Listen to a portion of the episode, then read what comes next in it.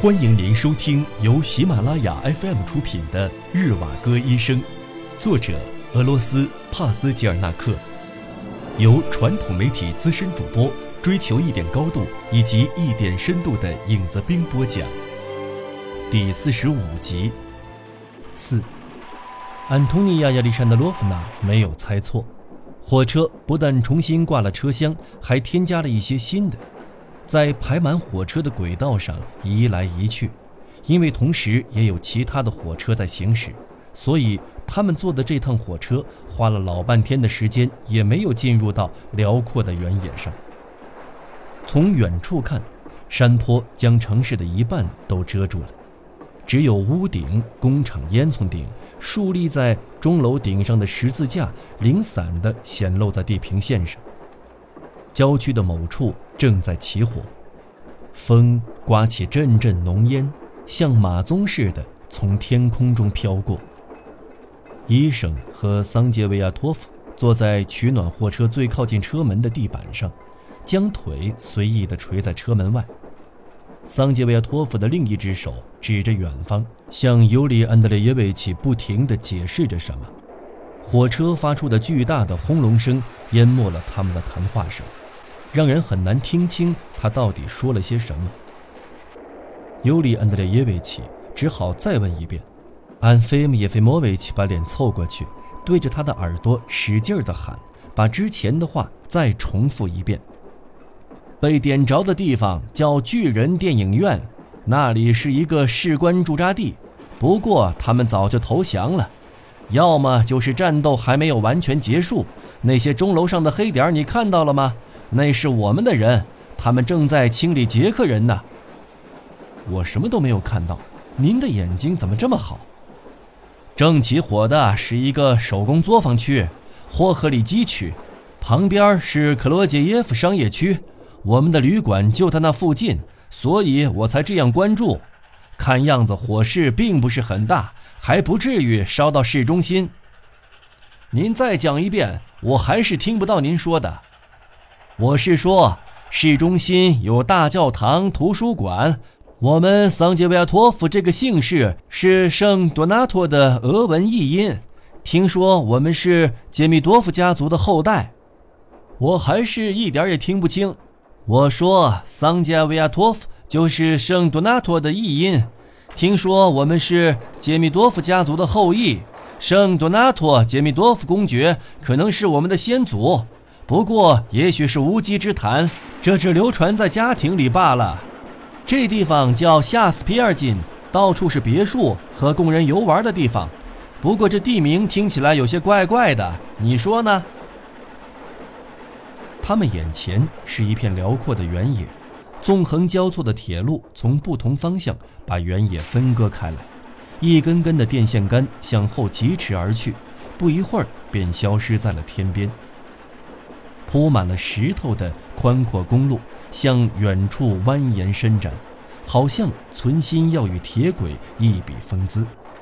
时而在地平线的尽头隐没，时而在拐弯的地方摆出一道弧线，出现在你的眼前，接着又消失了。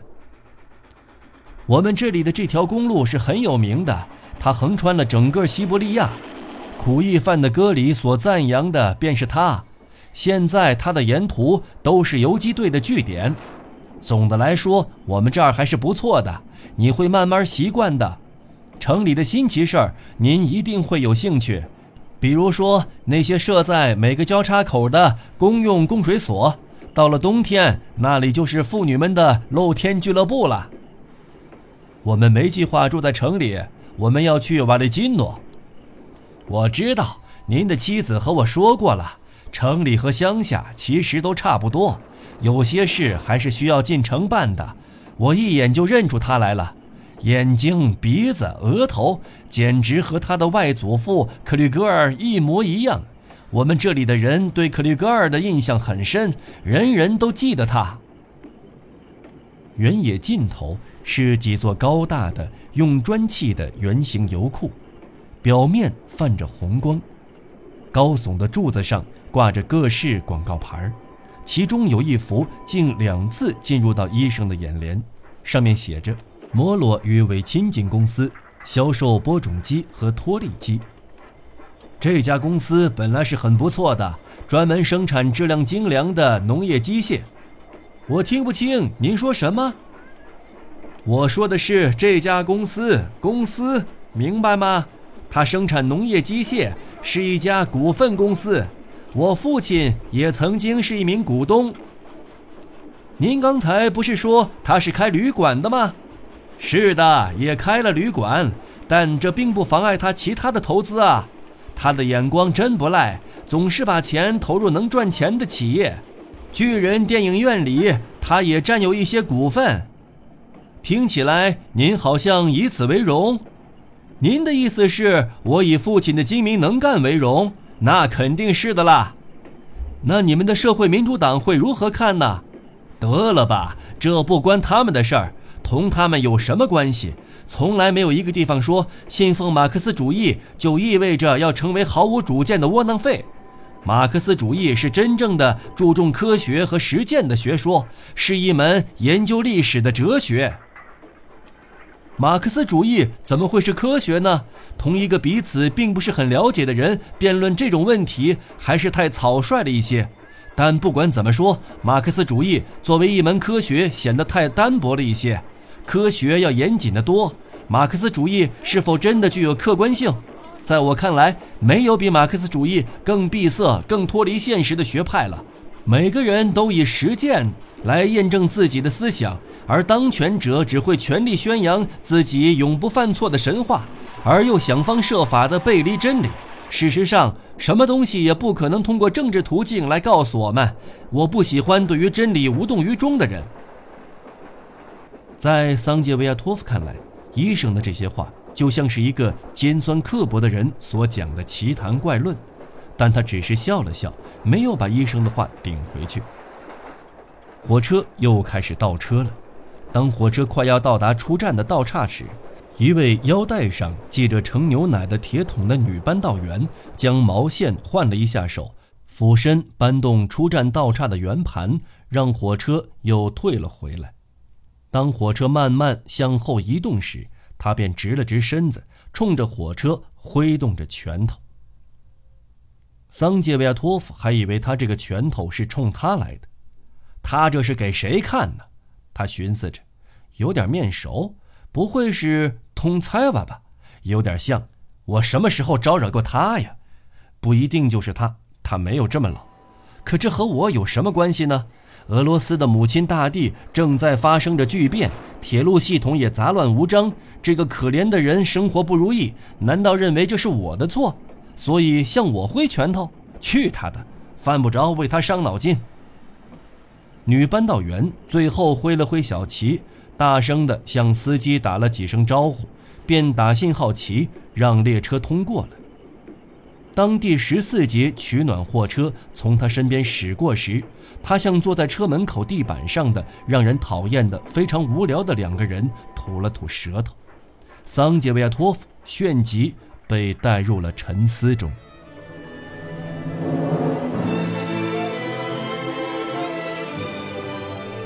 您正在收听的是由喜马拉雅 FM 出品的《日瓦戈医生》。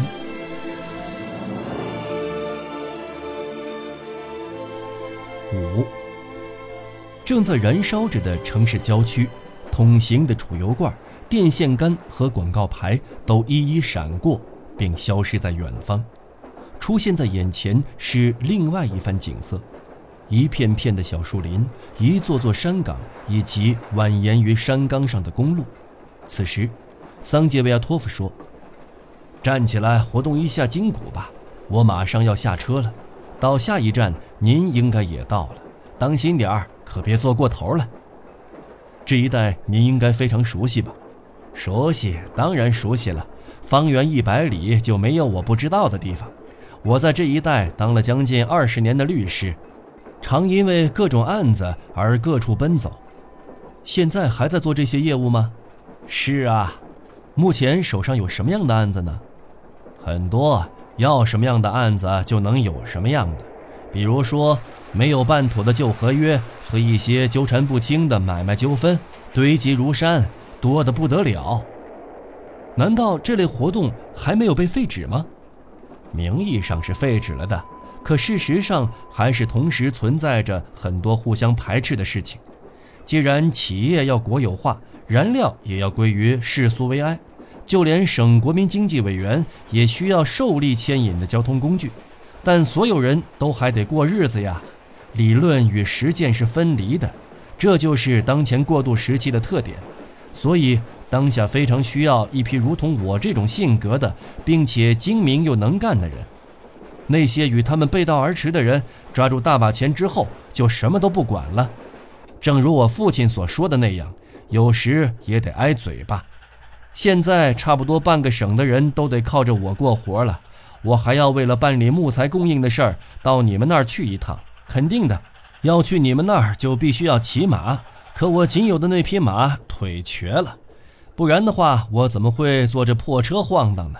真不像话！瞧这慢劲儿，还敢说自己是火车呢？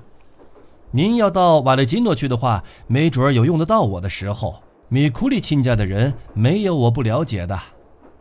您知道我们这次来的目的和打算吗？大概了解了一些，看得出来，你们有对田园生活的向往，有想靠着自己双手养活自己的理想。怎么了？您好像不太赞成。您有什么不同的意见吗？这种愿望太天真了，太具田园般的诗意了。非得去那儿吗？愿上帝保佑。可我不相信，有点过于乌托邦了。几乎都是手工业的生产方式呢。米库利钦会如何对待我们呢？拿鸡毛掸子把你们轰走，压根儿就不让你们进门。这样做并不是完全没有道理的。他那儿就算没有你们也够乱的了，不如意的事儿一件接着一件。工厂倒闭了，工人们都散伙了。就连起码的生计都很成问题，吃的东西也没有。可是你们突然来了，真是岂有此理！就算把你们都杀了，我也会站出来替他做无罪辩护的。瞧，您虽然是布尔什维克，但是您也承认这并不是真正意义上的生活，而是一场史无前例的荒诞不经的梦。当然，但这是历史必然的阶段，是发展的必经之路。为什么是必然的现象呢？怎么啦？您是个没长大的小孩，还是故作天真呢？难道你是从月亮上掉下来的？那些恶鬼和寄生虫骑在忍饥挨饿的劳动人民的头上，直到把他们逼向死亡的深渊，这样的事情还要长存吗？还有更多其他的凌辱和暴虐的方式吗？人民对此非常愤怒，他们要求正义，寻求真理。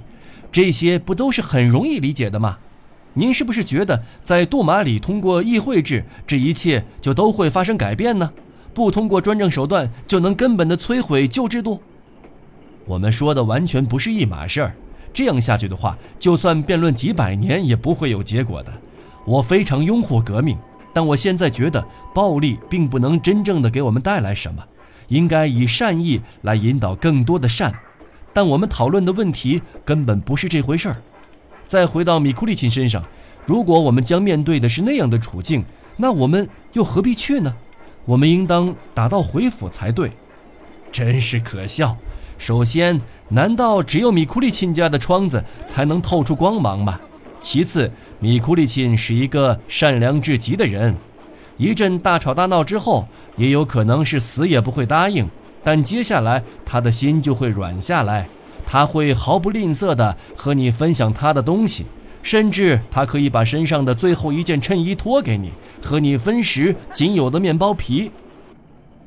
于是，桑杰维亚图便讲了更多的情况。六，二十五年以前，米库利钦刚从彼得堡来到这里的时候，那时候他还是一名工业学院的大学生。他在警方的监督下被遣送了过来，到了这里，他便当了克吕格尔家的管家，并结了婚。那时，统采瓦四姐妹都还在我们这儿，她们比契诃夫的作品里还要多一个：阿格里宾娜、耶夫多基亚、格拉菲亚和希拉菲玛，复称是谢维利诺夫娜。他们是所有尤利亚金学生的追求对象，人们通常用复姓称呼这四位姑娘。或者干脆将他们的名字念成谢维良卡。米库利钦娶的便是谢维良卡的大小姐。没过多久，他们的儿子便出世了。出于对自由思想的崇拜，爸爸糊里糊涂的给小男孩取了一个奇怪的名字——李维里。他们平时都叫他李夫卡。这位李夫卡很顽皮，但同时又非常聪明，在很多方面都表现出非同一般的才能。在他十五岁那一年，战争爆发了，于是他把出生证上的年龄改大了一些，如愿的当上了兵，上前线去了。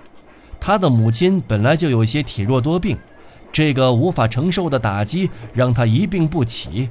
前年冬天，在革命的前夕，他就死去了。等到战争结束了，李维利也回到了家乡。此时的他是一个什么样的人呢？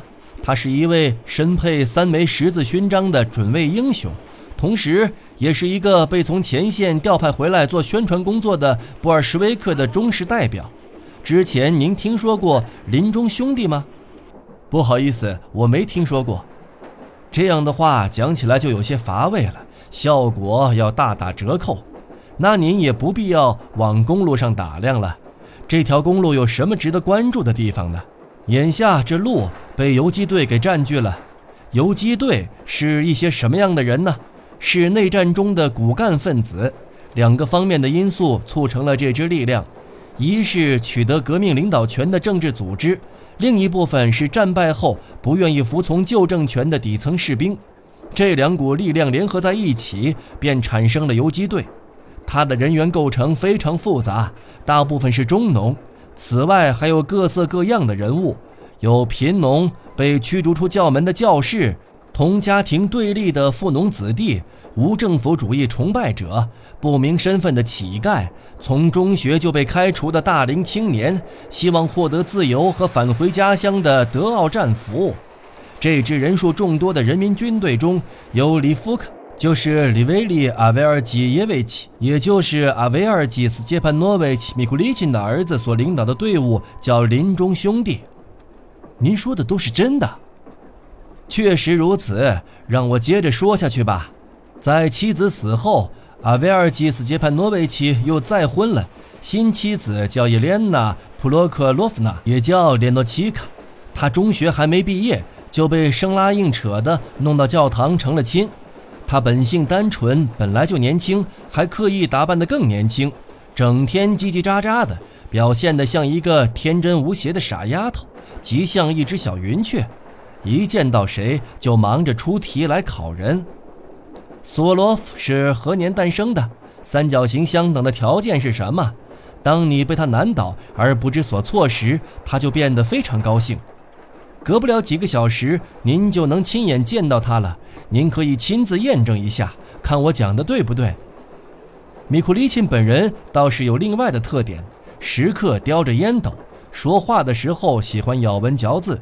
什么绝不迟疑片刻啦，什么勿须见鱼啦，这些都是他的常用词。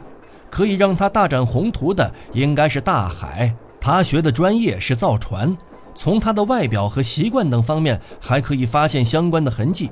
刮得干干净净的脸，整天叼着烟斗，说话时慢吞吞的，从他嘴里说出的字，仿佛是从牙缝里挤出来的一样。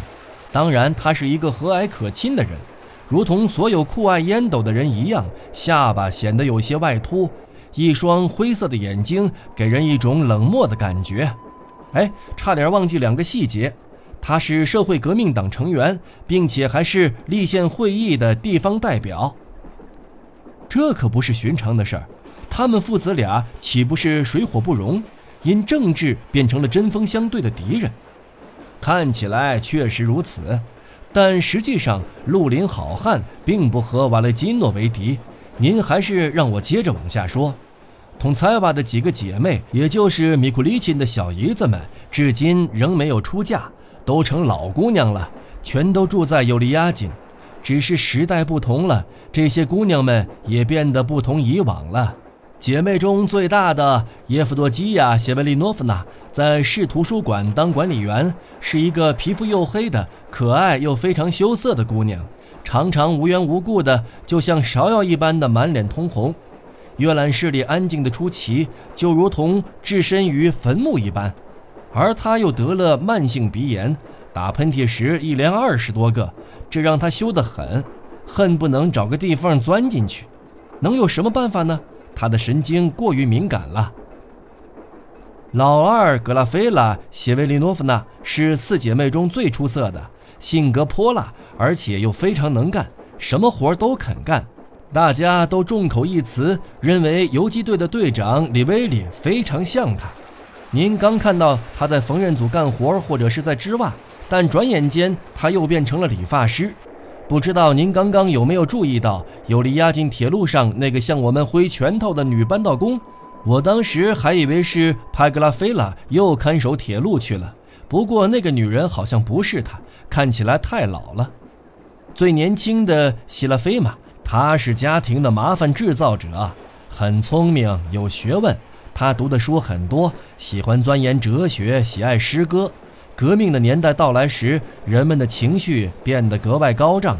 在到处可见的街头游行、广场演讲的影响下，他有些精神失常了，成为了一位宗教狂热分子。就算姐姐们上班的时候把门锁上，他还是要从窗口跑出来，跑到大街上召集人群，宣传耶稣再次降世和世界末日的思想。哎，我只顾说话了，都要到站了，您还要再坐一站，准备收拾一下东西吧。等安菲姆耶菲莫维奇下车后，安东尼亚亚历山德罗夫娜说道：“我不知道你有什么想法没有？依我看来，这个人是命运安排给我们的，我觉得他将在我们的生活中起很大的作用。”是的，非常有可能，托尼亚。但令我担心的是，人家会将你认出来。你和你外祖父太像了，而且这儿的人对他好像还留着很深的印象，比如说斯特列利尼科夫吧。我刚提到瓦雷金诺，他马上开始不怀好意地插嘴道：“瓦雷金诺，克里格尔的工厂，你不会是他的亲戚吧？难道是继承人？”我担心我们在这儿比莫斯科还惹人瞩目。我们是为了逃避别人的关注才从莫斯科离开的，不过现在也没有其他办法了。俗话说：“脑袋都掉了，还用得着担心头发吗？”但最好不要过于抛头露面，尽量隐藏自己的身份，少和别人来往。我有一种不祥的预感。将他们都叫醒吧，把东西都收拾好，系紧皮带，准备下车了。